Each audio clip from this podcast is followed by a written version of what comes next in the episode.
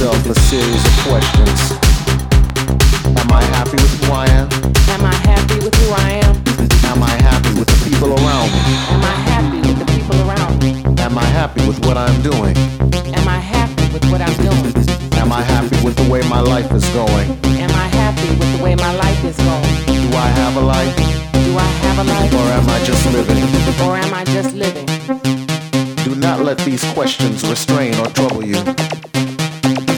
Point yourself in the direction of your dreams. Find your strength in the sound and make your transition.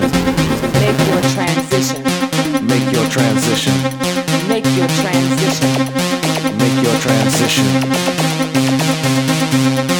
Make your. Make your transition.